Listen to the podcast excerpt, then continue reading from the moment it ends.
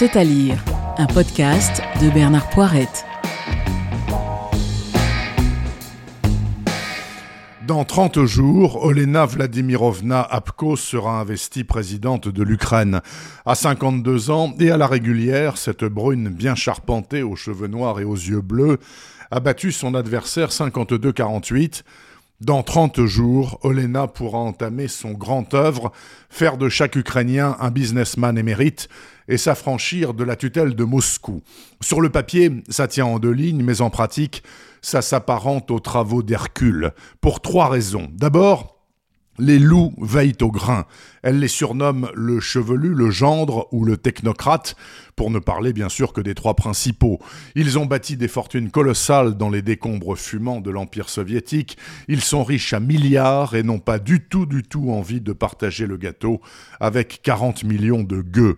Ensuite, au Kremlin, l'oncle Poutine a toujours la main sur le robinet du gaz qui alimente le foyer de la plus humble des babouchkas de Kiev ou d'Odessa. Bien sûr, l'oncle a téléphoné à Olena pour la féliciter, mais il lui a aussi rappelé que le contrat énergétique venait à échéance, les termes du renouvellement sont à prendre ou à laisser. Madame la Présidente, bien entendu, rêve d'envoyer paître le tonton russe. On peut toujours rêver. Enfin, il y a la présidente APCO elle-même. Entre eux, les loups l'appellent la chienne, un surnom gagné durant la décennie 90, les années folles ou terribles, c'est selon, les années de tous les trafics et de tous les règlements de compte. En ce temps-là, la chienne s'est beaucoup enrichie en force et dans le sang.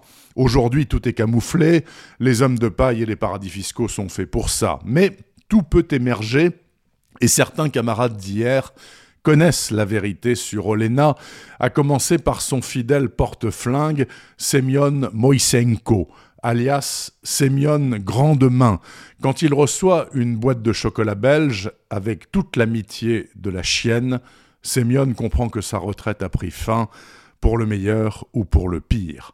Dans 30 jours, Olena Apko, ancienne komsomol du village de Goulaï-Polier, sera présidente de l'Ukraine, ou pas. Pour le savoir, dévorer à pleine page le nouveau tour de force de Benoît Wittkin, baptisé Les Loups. C'est magistral et passionnant. Les Loups de Benoît Wittkin vient de paraître aux éditions Equinox Les Arènes, dont le credo, trouver du sens au chaos, convient parfaitement à ce très grand polar politique, en prise totale avec la redoutable actualité ukrainienne du moment. Retrouvez le podcast C'est à lire avec Bernard Poirette sur toutes les plateformes de téléchargement. Et rendez-vous sur le site bernardpoirette.fr pour vous abonner à la newsletter et être informé dès qu'un nouvel épisode est publié. Suivez toute l'actualité du podcast C'est à lire sur les pages Facebook et Twitter de Bernard Poirette.